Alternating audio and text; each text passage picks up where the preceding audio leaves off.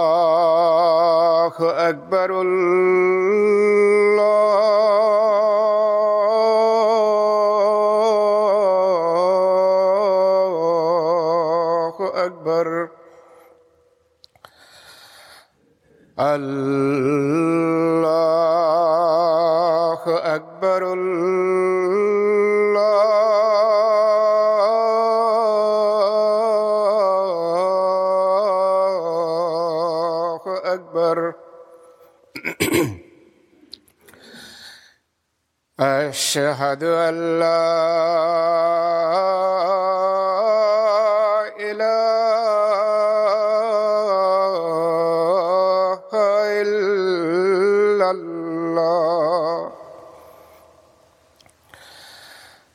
أشهد أن لا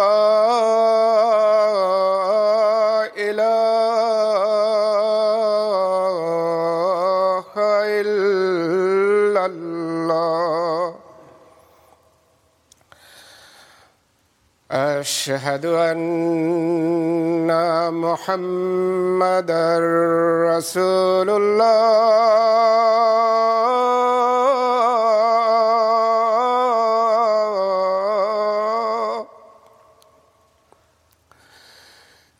أشهد أن محمد رسول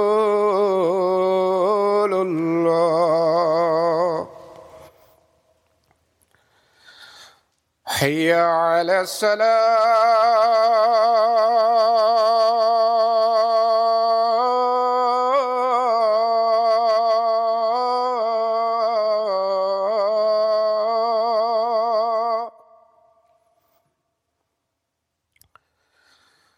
حي على الصلاة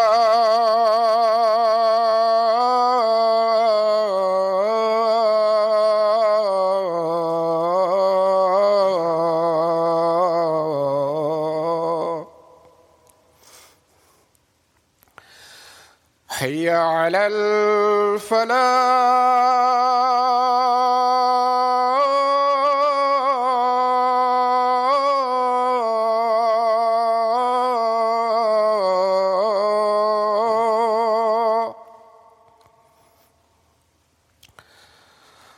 حي على الفلاح.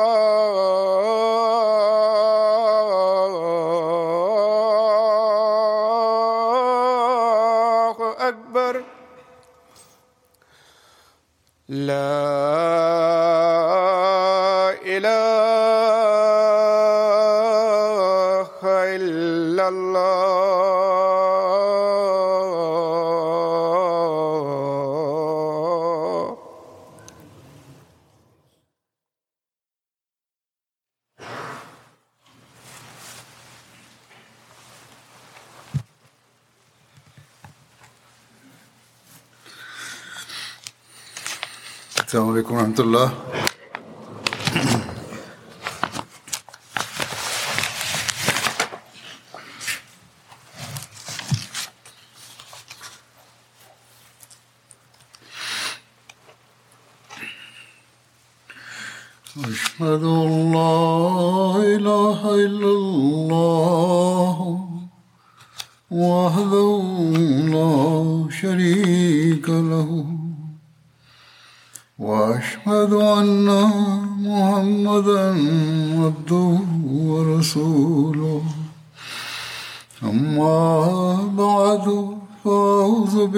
بالله من الشيطان الرجيم. بسم الله الرحمن الرحيم.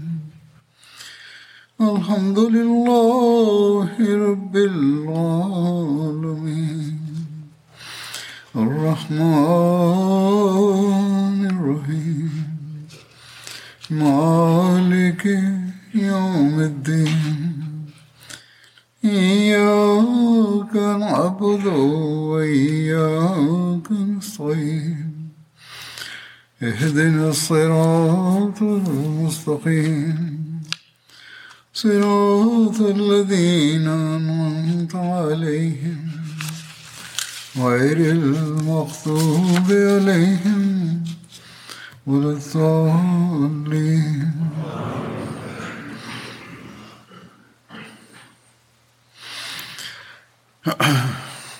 जंग अहद के बारे में जिक्र हो रहा है इस ज़िमन Es wird में weiterhin über die Schlacht von Byan Uhud karunga. gesprochen. In diesem Zusammenhang möchte ich etwas hinzufügen. Wie bereits erwähnt, hatte der Feind verkündet, dass der heilige Prophet sallam, verstorben sei. Über die Einzelheiten des Zustands der Muslime, als sie erfuhren, dass der heilige Prophet sallam, den Märtyrertod starb, steht Folgendes geschrieben. Als Ibn Kamiyah dachte, dass er den heiligen Propheten getötet hat, verkündete er, dass Mohammed gestorben ist. Es wird auch gesagt, dass der Verkünder der Teufel war, der in der Gestalt von Joal oder Joel bin Suraka erschienen ist. Er gehörte unter den ersten der frommen Muslime und war auch einer der Ashab Sufa.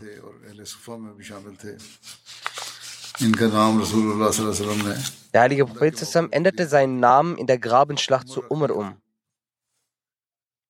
Als die Menschen das hörten, stürmten sie zu Joal, um ihn zu töten. Doch dieser zog sich von seiner Aussage zurück und sagte, dass er nichts desgleich verkündet hat.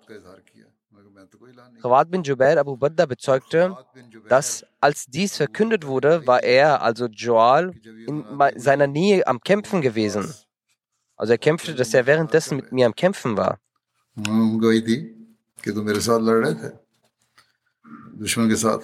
Es wird auch gesagt, dass der Verkünder Azabul Akaba war, der dreimal verkündete, dass Muhammad den Märtyrertod erlitten hat.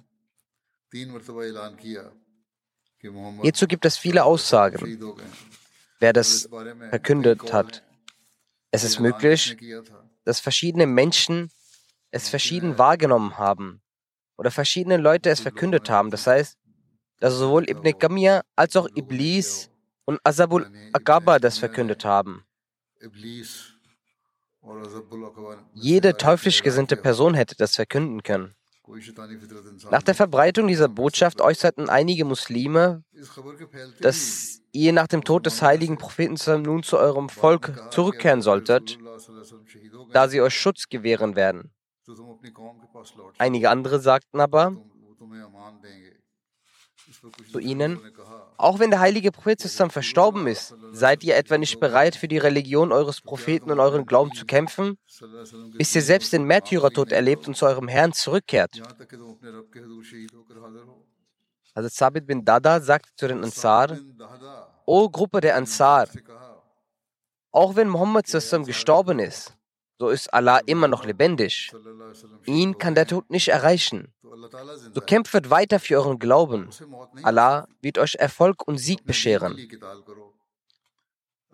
Als sie das hörten, stellte sich eine Gruppe der Ansar auf und begann mit Hazrat Sabit gemeinsam die Gruppe der Ungläubigen anzugreifen, in der sich auch Khalid bin Walid, Ikrama bin Abu Jahl, Amr bin As und Sirar bin Khattab befanden. Als Khalid bin Walid sah, wie diese kleine Gruppe von Muslimen sie attackierte, reagierte er mit einem kraftvollen Angriff und tötete dabei Sabit bin Dada und seine Gefährten. Hazrat Mirza Bashir hat diesen Zustand des Dushanandas in Sirat Khatum al-Nabiyyin folgendermaßen beschrieben. Er schreibt, zu dieser Zeit waren die Muslime in drei Gruppen aufgeteilt. Die eine Gruppe bestand aus denjenigen, die vom Schlachtfeld geflohen waren, als sie hörten, dass der heilige Prophet den Märtyrertod erlitten hat. Aber diese Gruppe war die kleinste von allen und umfasste auch Hazrat Usman bin Affan. Doch wie im Heiligen Koran erwähnt, vergab Allah ihnen in Anbetracht der besonderen Umstände jener Zeit und des aufrichtigen Glaubens und der Aufrichtigkeit dieser Menschen. Von diesen Menschen hatten einige sogar Medina erreicht und so gelangte die Nachricht vom sogenannten Märtyrertod des heiligen Propheten und der Niederlage der muslimischen Armee auch nach Medina. In Medina brach ein Zustand der Trauer aus und die muslimischen Männer und Frauen ob jung oder alt, kamen alle in großer Bestürzung aus der Stadt und machten sich auf den Weg nach Uhud.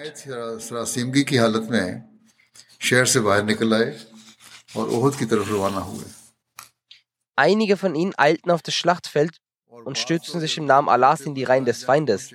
Das heißt, sie begannen zu kämpfen. Die zweite Gruppe bestand aus solchen Leuten, die zwar nicht geflohen sind, aber als sie die Nachricht vom Märtyrertod des heiligen Propheten hörten, hatten sie entweder ihre Entschlossenheit verloren oder waren der Meinung, dass es nun sinnlos sei zu kämpfen. Daher hatten sie sich auf eine Seite des Schlachtfelds begeben und sich mit hängenden Köpfen niedergelassen. Die dritte Gruppe bestand aus denjenigen, die unbeirrt weiterkämpften. Unter ihnen befanden sich einige, die sich um den heiligen Propheten versammelt hatten und beispielslose Tapferkeit an den Tag legten. Und die meisten von ihnen kämpften auf dem Schlachtfeld verstreut voneinander. Als diese Leute und diejenigen aus der zweiten Gruppe weiterhin entdeckten, dass der heilige Prophet am Leben war, kämpften diese Leute weiter und schlossen sich um den heiligen Propheten zusammen, wie die vom Wahnsinn Besessenen. Der Kriegszustand war zu dieser Zeit so, dass die Armee der Quraysh von allen vier Seiten Fronten wie wilde Meereswellen vorstießen.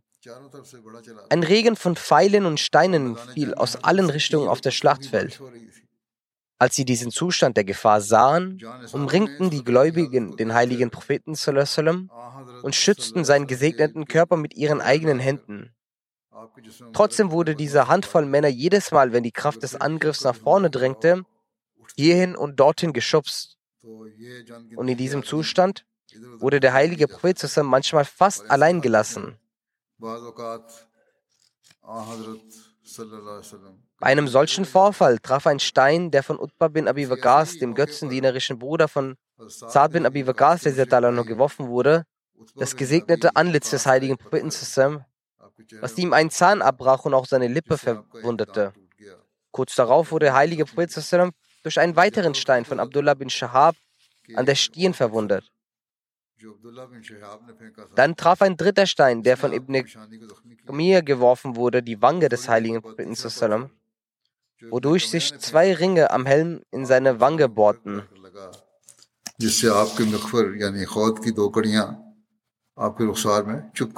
Saad bin Abi Waqas war über die Tat seines Bruders Utbah so entzürnt, erzürnt, dass er sagte, er habe noch nie einen Feind so sehr töten wollen, wie er es am Tag von Uhud Uqba, seinen Bruder, töten wollte.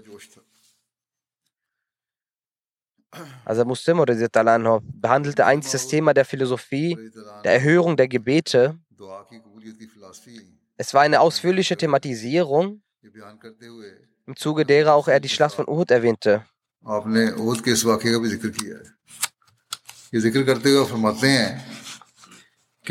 Als ich gesagt habe, dass die britische Regierung siegreich sein wird, wenn sie mit wahrem Herzen an das Tawhid glaubend und mich, mich um Gebet bitten. Es handelt sich hier um den Zweiten Weltkrieg im Jahre 1940.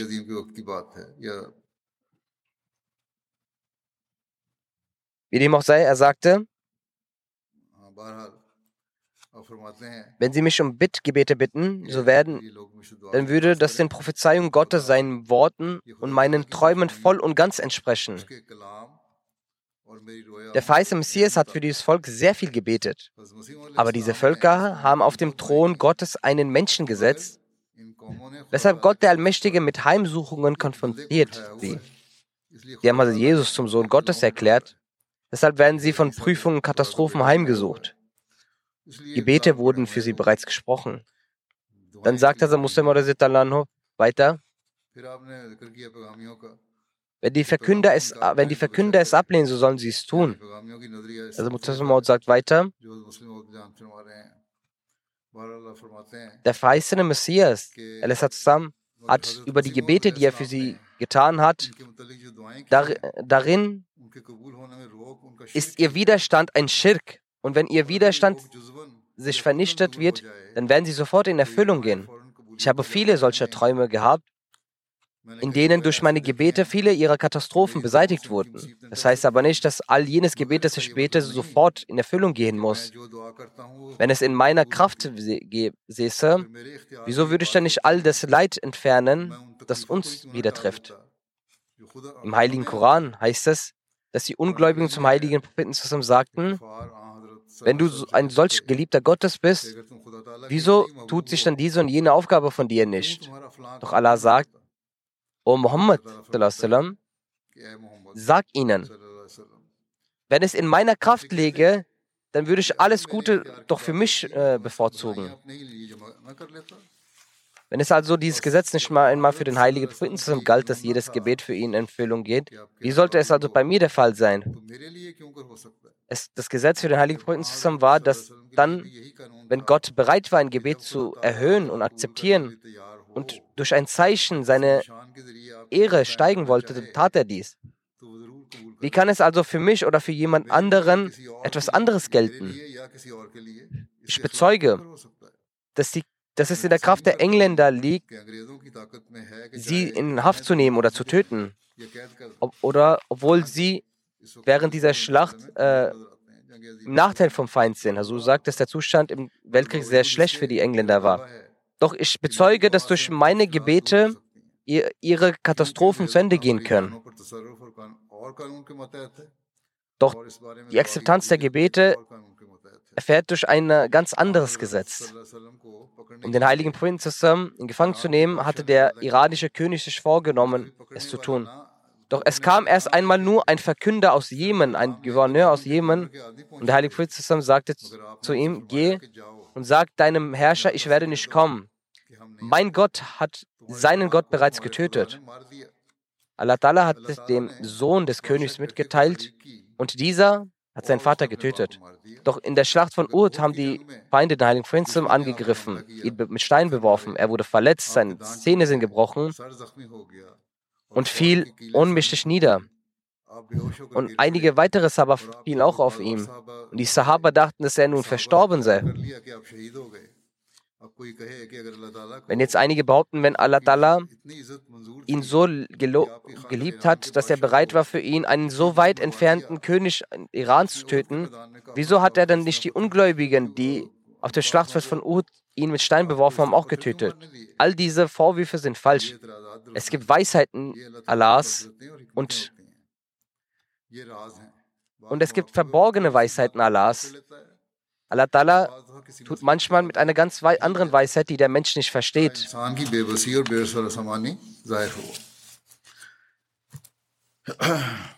Diese Begebenheit wird fortgesetzt.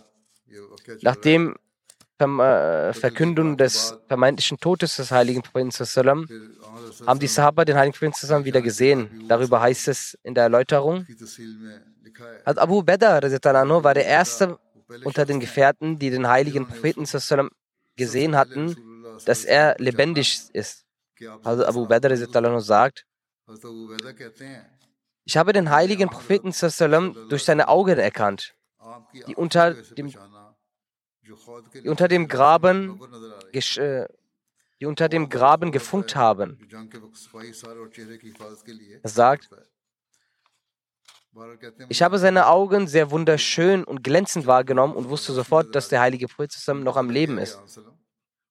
Er sagt, als ich ihn sah, habe ich mit lauter Stimme äh, gesprochen, O Muslime, ich habe frohe Kunde für euch. Der heilige Prophet ist am Leben. In diesem Zeit zeigte mir der heilige Prophet ein Zeichen, dass ich ruhig bleiben soll. In einer weiteren Überlieferung heißt es, dass es ein anderer Sahabi war, der den heiligen Prophet erkannte. Ein Verfasser schreibt, nachdem der heilige Prophet in einem Graben gefallen ist, war der gesamte Körper des heiligen Propheten überfüllt mit Blut. Als er aus dem Graben zurückkam, hatte Hazrat Gab bin Malik von hinten den heiligen Propheten anhand seiner Augen erkannt und hat mit großer Freude gesagt, Ja, Mashal Muslimin, Abshiru, Haza Rasulullah. O Gruppe der Muslime, seid erfreut. Das ist der heilige Prophet. Daraufhin sagte der heilige Prophet, ihm ruhig zu bleiben. Die Muslime kamen angerannt zum heiligen Propheten. Unter ihnen war Abu Bakr, Umar, Ali, Hazrat Talha bin Ubaidullah, Hazrat Zubair bin Awam und Hazrat Hazis bin Simma und weitere Muslime. Der heilige Prophet ging gemeinsam mit diesen Sahaba in Richtung des Bergpasses Uhud. Und alle Feinde, die auf dem Weg zum heiligen Prophet waren, wurden von den Sahaba sofort angegriffen. In einigen Büchern heißt es, aufgrund der Wendung des Konfliktes wurde die Situation sehr gefährlich. Plötzlich verschwand der heilige Prophet zusammen und Saad und Hazrat Umada und wir erkannten ihn aufgrund seiner Haltung. Unsere Freude kannte keine Grenzen. Und es war so, als wären, hätten wir weder verloren noch großes Leid getragen. Als alle Muslime den heiligen Prophet erkannt haben, haben sie sich allesamt wie Motten um ihn versammelt. Er ist mit ihnen allen in Richtung eines Bergpasses aufgebrochen. Zu dem Zeitpunkt war mit ihm Hazrat Abu Bakr, Hazrat Umar, Hazrat Ali, Hazrat Zubair und Hazrat Hazes bin Zimmer. Der zweite Khalif erläutert, da dieser Angriff für die Muslime absolut unerwartet war, wurden sie sehr unruhig. Dadurch, dass sie verteilt waren, konnten sie ihren Feind nicht bekämpfen. Das Schlachtfeld hatte die Ungläubigen erobert. Die meisten Gefährten sind verwirrt nach Medina geflüchtet, sodass sich um den heiligen Propheten Sallam herum lediglich zwölf Gefährten nur noch befanden. Es gab sogar einen Zeitpunkt, in dem nicht, nur, nicht einmal zwölf, sondern nur drei Gefährten um ihn herum waren. Und die Ungläubigen hatten begonnen, insbesondere den heiligen Propheten zusammen mit Pfeil zu attackieren. Trotz dieser empfindlichen Lage sind sie standhaft geblieben und haben sich von ihrem Fleck nicht bewegt. Letztendlich hat der Feind schlagartig angegriffen und die letzten Männer wurden geschubst. Und der heilige Prophet wurde verletzt und fiel in einem Graben. Auf ihn fielen einige weitere Gefährten, die dabei gemartet wurden. और इस तरह Dadurch verschwand der heilige Prophet zusammen für kurze Zeit aus dem Blick der Gefährten. In der Gruppe verbreitete sich das Gerücht, dass der heilige Prophet sallam gestorben sei. शहीद हो गए Diese Nachricht erwies sich für die Gefährten als umso beunruhigender. Ihr letzter Mut verpuffte dadurch. जो साहबा इस वक्त आपके गिर्द मौजूद थे die Gefährten, die sich zu dem Zeitpunkt um den heiligen Propheten zusammen aufhielten, beseitigten die Leichen und haben den heiligen Propheten aus dem Graben gehoben und zingelten ihn zu seinem Schutz. Als der heilige Prophet zusammen aus der Belagerung der Götzendiener entkam und mit seinen äußerst loyal Gefährten, Gefährten Richtung den Bergpass lief, kam Usman bin Abdullah bin Murera auf einem schwarz-weißen Pferd dem heiligen Propheten Sassam nahe und war von Kopf bis Fuß gepanzert. Er war auf dem Weg zum Bergpass gewesen, wohin auch der heilige Prophet Sassam unterwegs war. Er sagte, entweder wird er überleben oder ich. Der heilige Prophet blieb stehen, als er seine Stimme hörte. Zu dem Zeitpunkt stolperte das Pferd von Usman an einem Graben und fiel da rein. Hat Hadis fiel dann auf ihn her und für eine kurze Zeit bekämpften sich die beiden mit ihren Schwertern. Plötzlich schlug Hazrat Hadis bin Simma mit seinem Schwert auf seinen Fuß. Usman musste sich deswegen sofort setzen. Zu dem Zeitpunkt bereitete Hazrat Hadis ihm sein Ende und nahm ihm seine Rüstung ab. Als der Heilige Prophet dies sah, sagte er, Gesegnet sei Gott, dass er ihn getötet hat. Zum gleichen Zeitpunkt hat Abdul Ubeda, Ubedullah bin Jabir Amri Hazrat Haris attackiert und ihn durch einen Schlag auf seine Schulter verletzt. Gefährten von Hazrat Haris trugen ihn weg. Gleich darauf hat Hazrat Abu Dajana Ubedullah angegriffen und kam zum heiligen Propheten zurück, nachdem er ihn durch sein Schwert getötet hatte.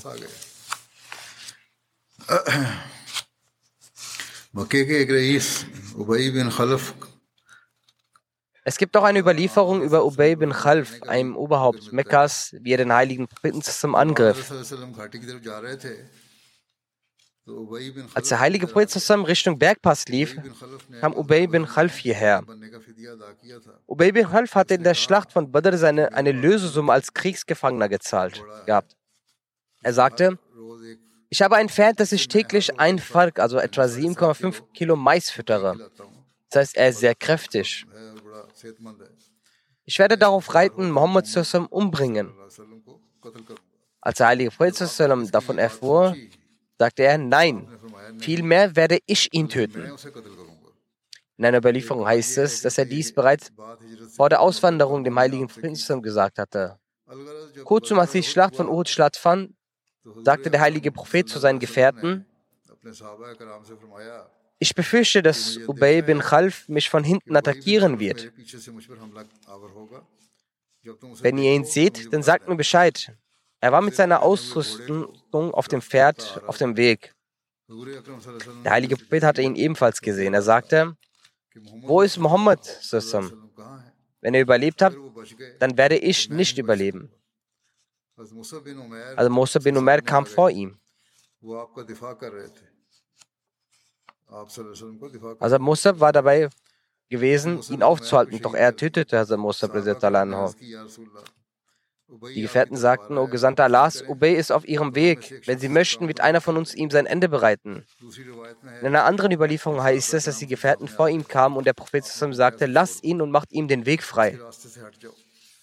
Als er dem heiligen Propheten nahe kam, sagte der Prophet zusammen, Okazab, das heißt Lügner, wohin fließt du? Der heilige Prophet zusammen hat von Hazrat Harza bin Sima einen Speer genommen. In einer anderen Überlieferung heißt es, dass von Hazrat Zubair bin Awam einen Speer genommen hatte. Er hatte ein Gitter genommen. Die Gefährten entfernten sich vom heiligen Propheten zusammen, so wie Fliegen vom Rücken eines Kamelen wegfliegen. Er kam vor Ubay und stach den Speer in seiner Schulter ein oder stach den Speer zwischen den Helm und der Rüstung ein, weswegen er von seinem Pferd mehrmals stolperte. Er brüllte wie ein Ochse. Auf seiner Schulter zeigte sich ein harmloser Kratzer. Entweder stoppte sein Blut oder eine seiner Rippe brach. Er kehrte zu seinem Volk zurück und sagte bei Gott, Mohammed der Araber hat mich getötet. Seine Volksleute sagten ihm, dein Herz ist gebrochen. Bei Gott dir ist nichts passiert, das ist nur ein harmloser Kratzer. Wenn von uns jemand am Auge in diesem Maße verletzt werden würde, würde ihm auch nichts passieren. Er sagte, schwöre bei Lat und Uzza, also den Götzen der Mekkaner, die Verletzung, die ich erlitt, wenn diese den hoch angesehenen Stammesanhänger wie die Rabia oder Mazad treffen würde, würden allesamt sterben. Er, also der heilige Prophet Muhammad hatte zu mir in Mekka gesagt, dass ich dich umbringen werde. Bei Gott, wenn er auch nur auf mich spucken würde, würde ich sterben. Als die Götzendiener zurückkamen, wurde er im Ort von Serif zum Höllenbewohner. Serif ist ein großes Tal, das heutzutage Novadir genannt wird. In der Hajjatul Wida, also der Abschiedsansprache des heiligen Propheten, war dies sein siebter Halt, das sich in der Nähe von Tanim befindet, also etwa neun oder zehn Meilen von Mekka entfernt. Also Mirza Bashir Metzah hat geschrieben, als die Quraysh sich zurückgezogen hatten und die Muslime, die noch im Schlachtfeld waren, den heiligen Propheten zusammen erkannten, und sich um ihn herum versammelten, hat er zusammen mit der Menge der Gefährten langsam den Berg bestiegen und erreichte eine sichere Kluft am Berg.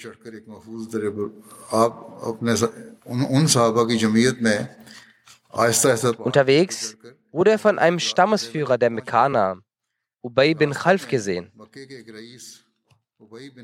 Ubay war überfüllt mit Groll, und Feindseligkeit und sagte die folgenden Worte.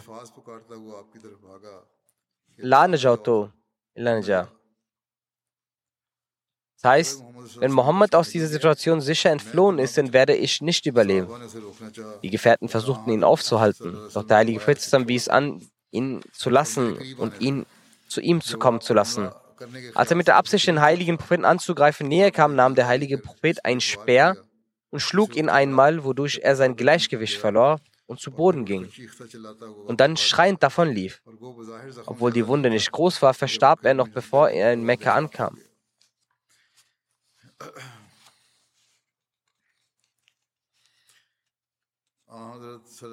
Der heilige Prophet kam mit seinen Gefährten an einem Bergpass an.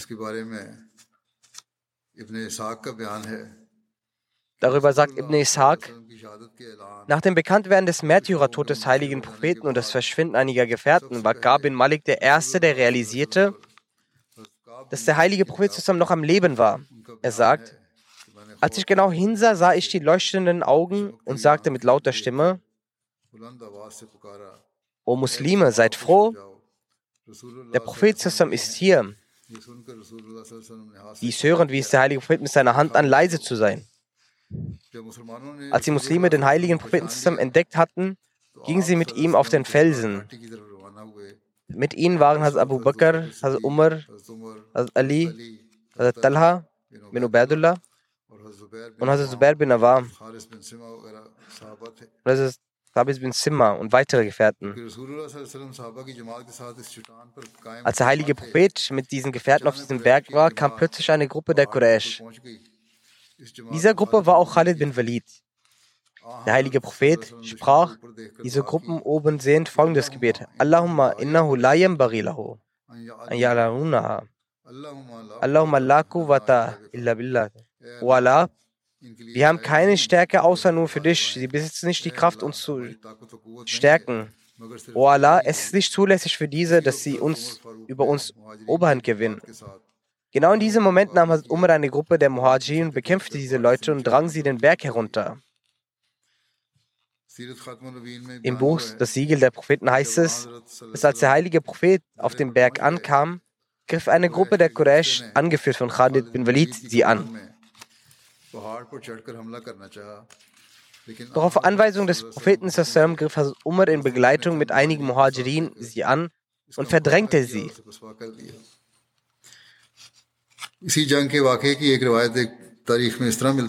Genauso finden wir über diese Begebenheit in der Geschichte eine weitere Überlieferung, in der Hazrat Zubair berichtet, der Prophet Sassam hat am Tag von Uhud zwei Rüstungen an. Aufgrund des Gewichtes der Rüstungen und der ganzen Verletzungen wurde er sehr schwach und konnte nicht auf den Felsen klettern. Daraufhin setzte sich Hazrat Talha hin und der heilige Prophet zusammen schritt auf den Felsen, sich auf Talha stützend. Hazrat Zubair sagt, ich habe den heiligen Propheten an diesem Tag folgendes Sprechen gehört. Talha hat sich heute das Paradies verdient. In einer Belieferung heißt es, dass der heilige Prophet zusammen in der Schlacht auf diesem Bergpass heraufsteigen wollte. Doch aufgrund all seiner Verletzungen blutete er sehr stark und er wurde sehr schwach und hatte keine Kraft weiterzugehen. Daraufhin hatte er, trug er auch das Gewicht von zwei Rüstungen. Also Talha bin Ubaidullah dies hörte, setzte er sich vor dem heiligen Prophet und trug ihn auf seinen Schultern hoch. Zu diesem Zeitpunkt sagte der heilige Prophet, aufgrund dieser guten Tat von Talha wurde das Paradies ihm versprochen. Wie berichtet worden, hatte der heilige Prophet in dieser Schlacht seinen Zahn verloren. Hat Abu Bakr beschrieb diesen Tag wie folgt.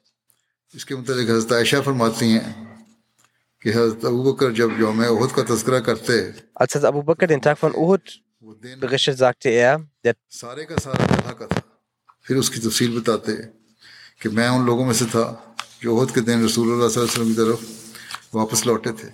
er sagte, ich gehörte unter jenen, die am Tag von Uhud zurück zum Heiligen Prinzen gingen. Und ich sah, dass eine Person mit den Heiligen Prinzen beschützend mit ihm kämpfte. Der Überlieferer sagt, ich glaube, dass er dabei, also, also Abu dabei sagte, dass er den heiligen Prinzen zu beschützen versuchte. Also, Abu Bakr sagte, ich, ich wünschte, dass es Dalla gewesen ist. Ich habe die Möglichkeit nun verpasst. Aber wenn diese Person aus meinem Volk ist, dann ist mir diese Sache viel lieber. Es heißt, dass Hazrat Abu Bakr in dem Moment dachte, dass zwischen mir und dem Heiligen Prinzessin eine Person war, die ich nicht erkannte. Obwohl ich dieser Person sogar im Vergleich zum heiligen Prinzessin viel näher war. Er war viel schneller als ich.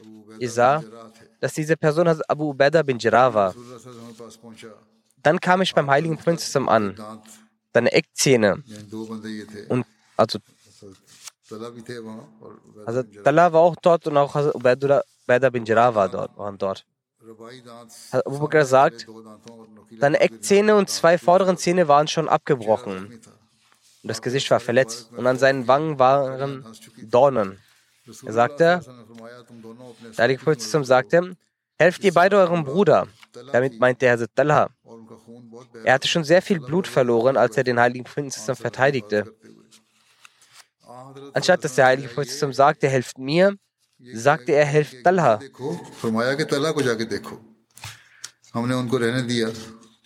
Wir ließen ihn und ich ging weiter. Also er hatte sich nicht auf Hazrat Allah fokussiert, sondern auf den heiligen Propheten.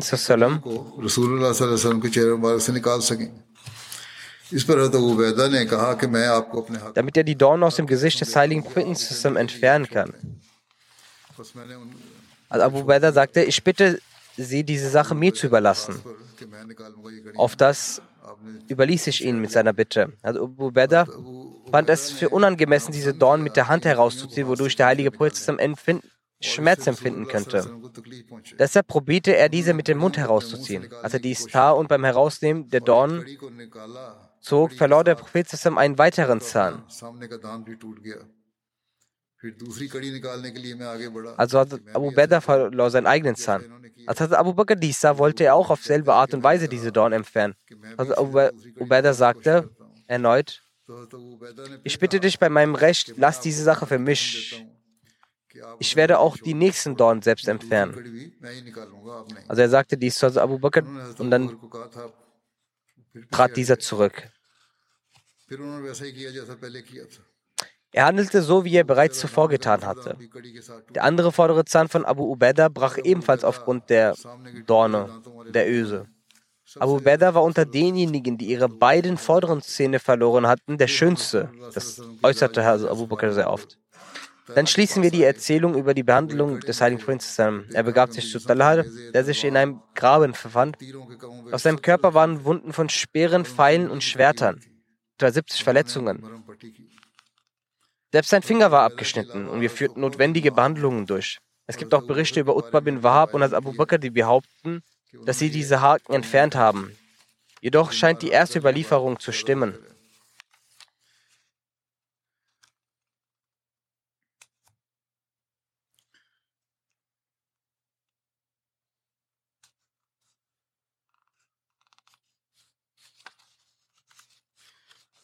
Abu सईद खुदरी रिवायत करते हैं कि आ हजरत Abu Said Khudri überliefert,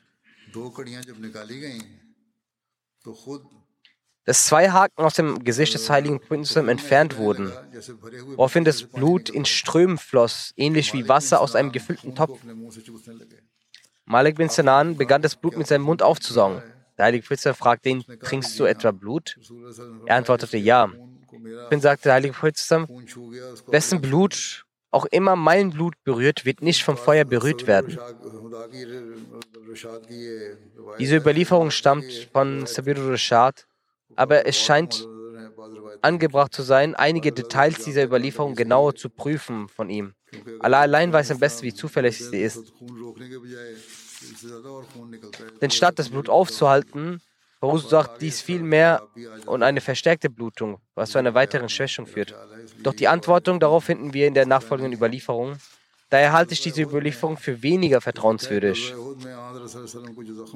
In Bezug auf die Wunden, die der heilige Prophet in der Schlacht von Uhud erlitten hat, gibt es eine entsprechende Überlieferung von Bukhari. Als Sal bin Sa'd nach den Wunden des heiligen Propheten gefragt wurde, sagte er, Ja Allah, ich kann euch mit Überzeugung sagen, dass ich genau weiß, wer sich um die Wunden des heiligen Propheten gekümmert hat. Er sagt, dass ich das Bild vor meinen Augen habe, wer ihm auch das Wasser gab und welche Arznei verwendet wurde. Als Sal berichtet, dass die Tochter des heiligen Propheten, Hazrat Fatma, die Wunde gereinigt hat und Hazrat Ali goss Wasser auf seinem Schild darauf. Als das Fatma feststellte, dass das Wasser die Blutung verstärke, nahm sie ein Stück Stoff, verbrannte es und klebte es auf die Wunde, wodurch die Blutung gestoppt wurde. An diesem Tag wurde auch sein Vorderzahn gebrochen, sein Gesicht verletzt und sein Helm zerbrach auf seinem Kopf.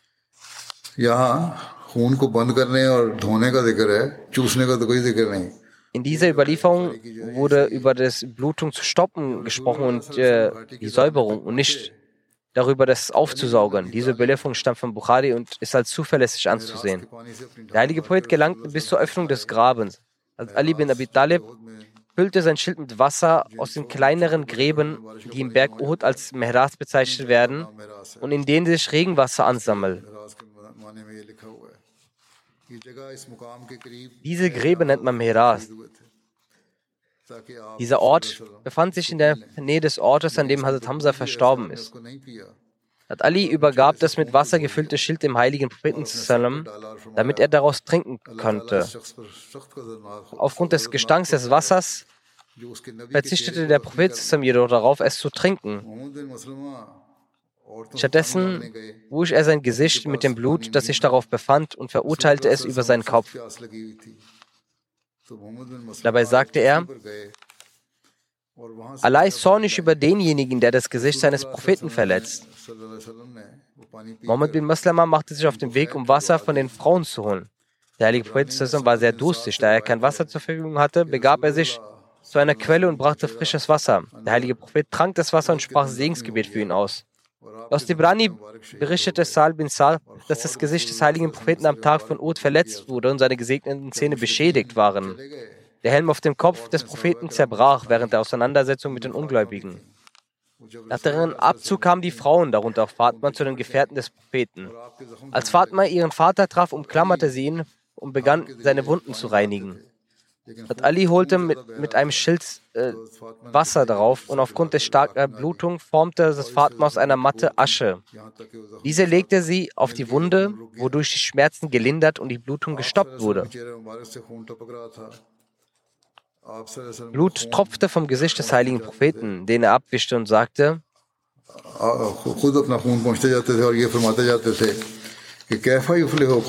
sagte,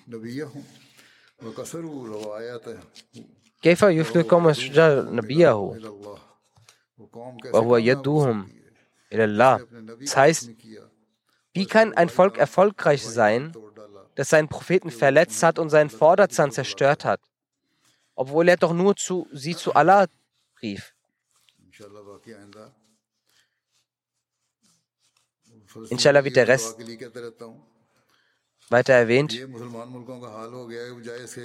Ich rufe immer wieder dazu auf, für Palästina zu beten. Der aktuelle Zustand der muslimischen Länder ist besorgniserregend, da sie, sie anstatt sich zu vereinen und Palästina zu schützen und selbst gegeneinander kämpfen. Selbst in Pakistan und im Iran ist Zwietracht entstanden, wodurch eine gefährliche Spannung entsteht. Möge Allah den muslimischen Ländern Weisheit und Verständnis gewähren. Beten Sie auch dafür.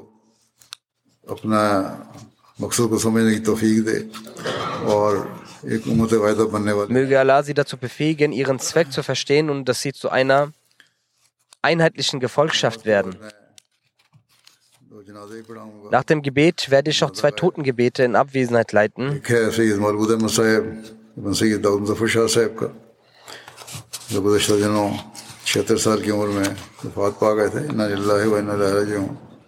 Der erste ist Herr Said Malud Ahmad Saab, der Sohn von Herr Daud Muzaffar Shah Saab, Er verstarb in den letzten vergangenen Tagen im Alter von 76 Jahren.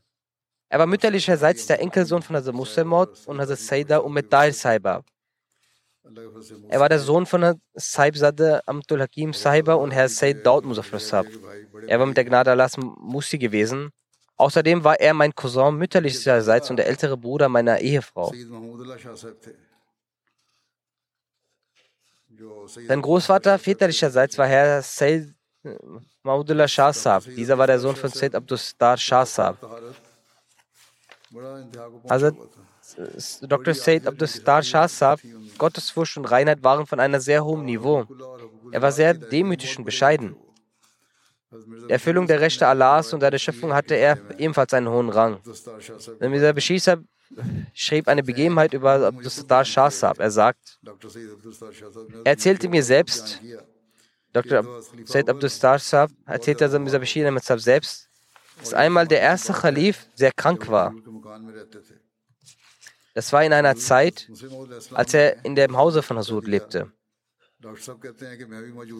Also Muslim Anhu gab Ziegen als Sadka. Dr. Sahib sagt, auch ich war dort anwesend.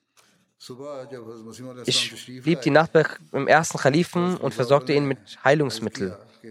Als am nächsten Tag der Feis, also Muslimot kam, sagt, der Feis Messias kam, als am nächsten Morgen der Feist Messias kam, sagte der erste Khalif, also Dr. Saab war die ganze Nacht mit mir wach und gab mir Medikamente. Der Feist Messias war sehr erfreut hierüber und sagt, auch wir beneiden ihn. Er gehört zu den paradiesischen Familie an. Diese Worte wiederholte der Feist Messias mehrmals.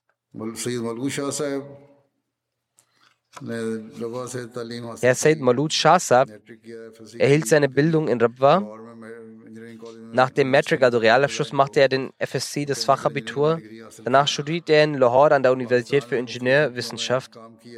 Dort erlangte er einen Abschluss in Maschinenbau.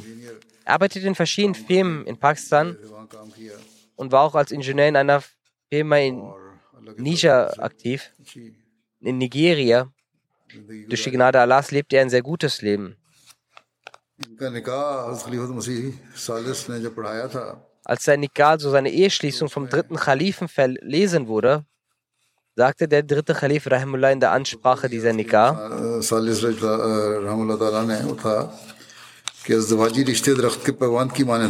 er sagt darin,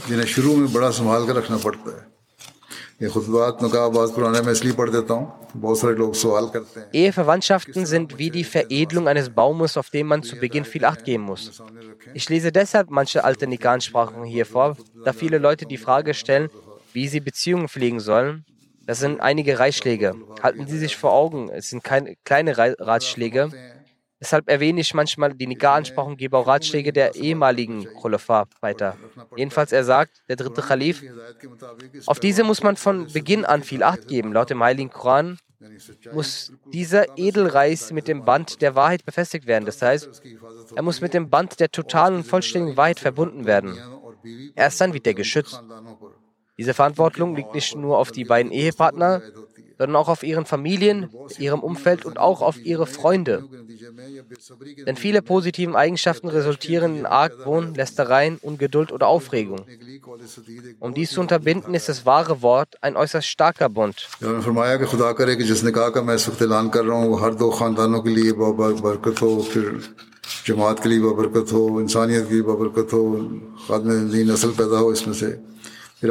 Er sagte weiter, Möge Gott dieses Nikah, die ich gerade verlese, für beide Familien, der Jamaat und die Menschheit segensreich machen und möge diese Ehe Diener des Glaubens geboren werden. Er sagte, dies ist die Eheschließung von Malud Ahmad, dem Sohn meiner jüngeren Schwester Amtal Hakim und Sayyid Daud. Muzaffar Shah mit der Tochter von Dr. Sayyid Ghulam Mushtaba namens Lubwana Shawar. Danach sprach er über Herr Dr. Saab. Dr. Saib gehörte zu den ersten Doktoren, Ärzten, in Westafrika als Waqf-Ärzte arbeiteten. Allah hatte viel Heilkraft in seine Hände gelegt. Er war ein sehr erfolgreicher Chirurg. Zuerst arbeitete er in Ghana, dann wurde er nach einiger Zeit nach Nigeria geschickt. Dort erfüllte er seinen zeitlichen begrenzten Waqf. Doch er musste aufgrund seiner Erkrankung des Herzens zurückkehren. Hierauf segnete der dritte Khalif ihn mit seinem Gebet, dass Allah ihm Gesundheit schenke und ihm die Möglichkeit nochmals gebe, nach Afrika zu reisen. Allah erhöhte dieses Gebet und er reiste nochmals dorthin, wo er erneut eine längere Zeit dienen konnte.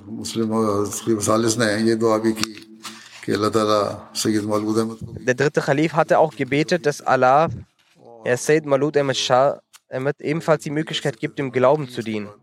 Und so diente er auf seine Weise. Sein Sohn Said Saud Ahmed sagt, mein Vater war von Beginn an beständig in seinen Gebeten. Nach dem Fajr-Gebet rezitiert er das Tilawat und verrichtet regelmäßig das Tajid-Gebet. Er sagt, er hatte eine sehr schöne Stimme. Dann sagt er, vor dem Schlafengehen erzählt er uns die Geschichten einiger Älteren und Propheten. Er verrichtete regelmäßig das Janda und gab auch uns die Anweisung, immer das Gender rechtzeitig zu zahlen. Er gab uns auch immer ein Taschengeld. Wenn er das ID erhält, hat er immer gesagt, auch Gender zu geben. Genauso als er das Visier von sich und seinen Kindern abflug, legte er auch äh, äh, Mappen zu sich und be äh, bezahlte dieses Gender selbst. Neben den Fasttagen im Ramsan fastete er auch im Shawwal. Während des Ramazan las er den Heiligen Koran zweimal komplett durch und versuchte auch ein drittes Mal durchzulesen. Dann schreibt er, er war ein sehr standhafter Mensch und besaß einen schönen Charakter. Er war ehrlich und sprach auf eine reine Weise. Er war ein sehr geselliger Mensch, egal ob alte oder neue Freunde. Er war mit jedem, pflegte eine sehr gute Bindung. In seinem Herzen hegte er niemals Groll gegenüber einer Person. Egal wie böse jemand ihm gegenüber war, doch er erwiderte es immer mit Liebe. Das hat nicht nur sein Sohn geschrieben, das habe ich auch selbst gesehen, dass er diese besonderen Eigenschaften in sich trug. Und viele, die Beileidsbekundungen gegeben haben, haben auch gesagt, dass er diese Eigenschaften in ihm trug. Sein Sohn schreibt, Einmal war Hazrat Mustamot auf Reisen und brachte als Geschenk ein Spielzeug für ihn mit, welches er öffnete und in Teile zerlegte. Also Mustamot sagte daraufhin zu ihm, ich habe dir ein Geschenk gegeben und du hast daraus kleine Teile zerlegt. Er sagte, ich werde es jetzt wieder zusammenbauen. Dies tat er auch wirklich vor Mustamot Talano. Also Mustamot sagte zu seiner Mutter, mach ihn zu einem Ingenieur. Diese Worte von Hazrat Muslim entfüllten sich und er wurde später tatsächlich zum Ingenieur. Er war ein sehr guter Ingenieur gewesen. Dann werde ich eine Weisheit, einen Ratschlag von Hazrat Muslim an ihn, welcher für alle förderlich ist, erwähnen. Einmal war Hazrat Muslim auf seiner Farm in Sindh. Während diesen Tagen war auch er dort gewesen. Er bekundete gemeinsam mit seinem Vater und Hazrat Muslim die Ländereien. उस वक्त आमों के बाग के गालबन सीजन का फल का गालबन था season Zu der Zeit war es Saison für Mangobäume gewesen und der Bauer hatte die Früchte gepflückt und vor sich hingelegt. जाता है और फल वो फिर ठेकेदार का होता है कुछ Die Ländereien werden vermietet und die Ernte gehört dann auch dem फल तो Pächter. रखा हुआ था ये बच्चे थे इन्होंने Ein Teil davon bekommt der Besitzer. आम उठा लिया Jedenfalls hatte er die Ernte vor sich liegen. Herr Mulut war ein Kind. Er nahm sich davon einen, hat sich davon einen Mango genommen. Also Mustafa sagte, leg es wieder zurück. Es ist nicht dein Eigentum, es ist nun das Eigentum des Pächters. Das war also die Art der Erziehung von also Hazrat Muslimot. Er hätte auch sagen können, dass dies mit dem Anteil, den wir erhalten, verrichtet werden kann. Aber nein, er zog seinen Enkel auf diese Art.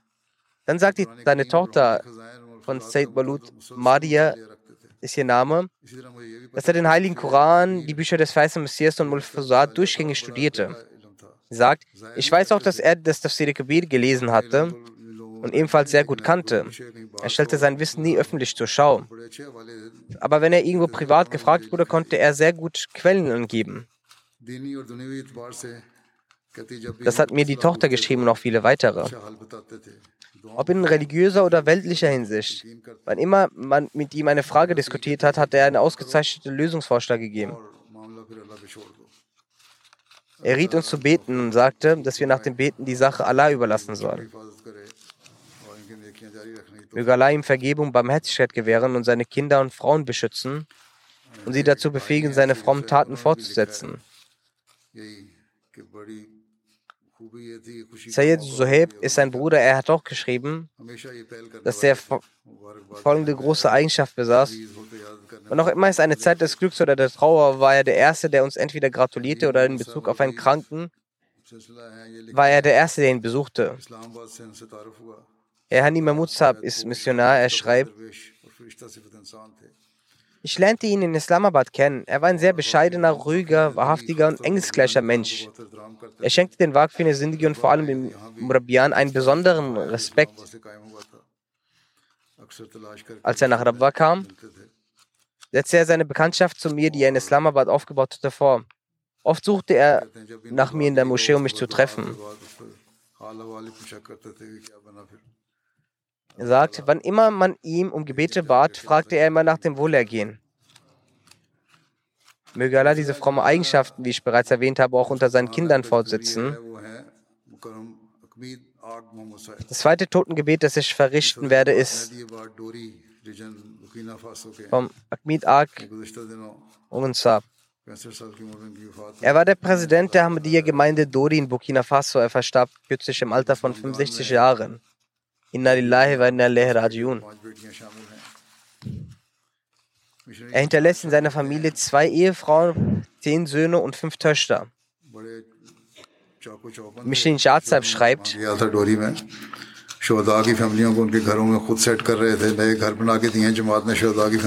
war ein sehr aktiver Mensch. Ich war kürzlich in Dori gewesen. Er selbst half den Familien der Märtyrer bei Einzug in die Häuser. Die Ahmadiyya-Gemeinde hat den Familien der Märtyrer neue Häuser erbaut.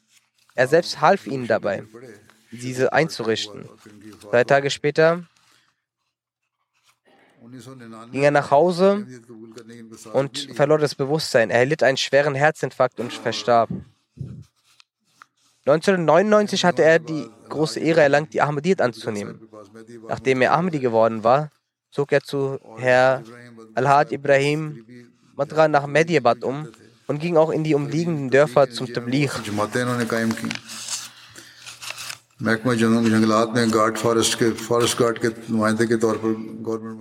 Durch den Tabligh wurden auch viele Gemeinden gegründet. Er war im Landschafts- und Forstamt der Regierung als Waldhüter tätig. Aufgrund von Anfeindungen wurde er dort entlassen. Wenn es Erntezeit war, bewegte er alle dazu, aus ihren Ernten das Zakat abzugeben. Dann erstellte er eine Liste mit den Zakat-Zahlungen und gab diese an den Sekretär Mal und erstellte auch Quittungen. Er hatte die Möglichkeit, fünf Jahre als Vorsitzender, also Sattajamat Mahdiabad, zu dienen. Er war ein sanftmütiger und ruhiger Mensch. Er wurde nie wütend. Als am 11. Januar 2023 Terroristen Mahdiabad angriffen, hat er zuvor das Maghrib-Gebet verrichtet und war nach Hause gegangen. Nach diesem Ereignis war in den Mitgliedern der Gemeinde eine Furcht aufgrund der Märtyrer, waren die Menschen noch bedrückt. Er gab ihnen viel Mut. Als ich ihm sagte, dass die Menschen aus Medjabad in die Stadt Dori ziehen sollen, meisterte er mit vollem Elan diese Aufgabe. Er ermutigte die Mitglieder und half bei den Unzügen. Er führte die Umzüge aller Mitglieder nach Dori unter seiner Aufsicht durch und passte bis zu seinem Tod auf die, die Bedürfnisse der Familien der Märtyrer auch auf. Rana Farusab ist der Mubalik von Dori. Er sagt, nach dem Fajr-Gebet ging er immer zu den Familien der Märtyrer, um ihnen Salam auszusprechen und sie nach ihrem Wohlbefinden zu fragen. Wenn sie ein Problem hatten, versuchte er diese sofort zu lösen. Aktuell sind in Dori etwa 800 Leute aus verschiedenen Gemeinden, welche dauerhaft dort leben. Auf diese passte er auf, auf alle. Er war stets bereit, der Jamaat zu dienen. Er verrichtete seine Gebete regelmäßig. Er war sehr kooperativ der Gemeinde gegenüber und legte diese, dies auch anderen sehr nah. Möge Allah ihm vergeben und barmherzig sein und möge er seinen Kindern und Hinterbliebenen Geduld und Mut gewähren und ihnen ermöglichen, seine frommen Taten weiterzuführen.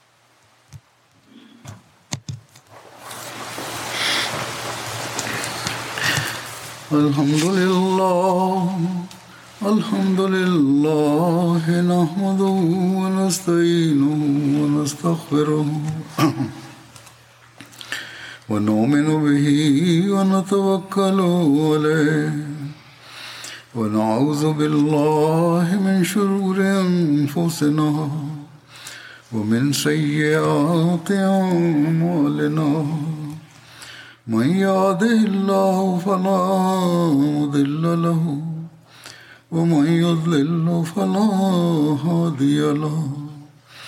ونشهد أن لا إله إلا الله ونشهد أن محمدا عبده ورسوله.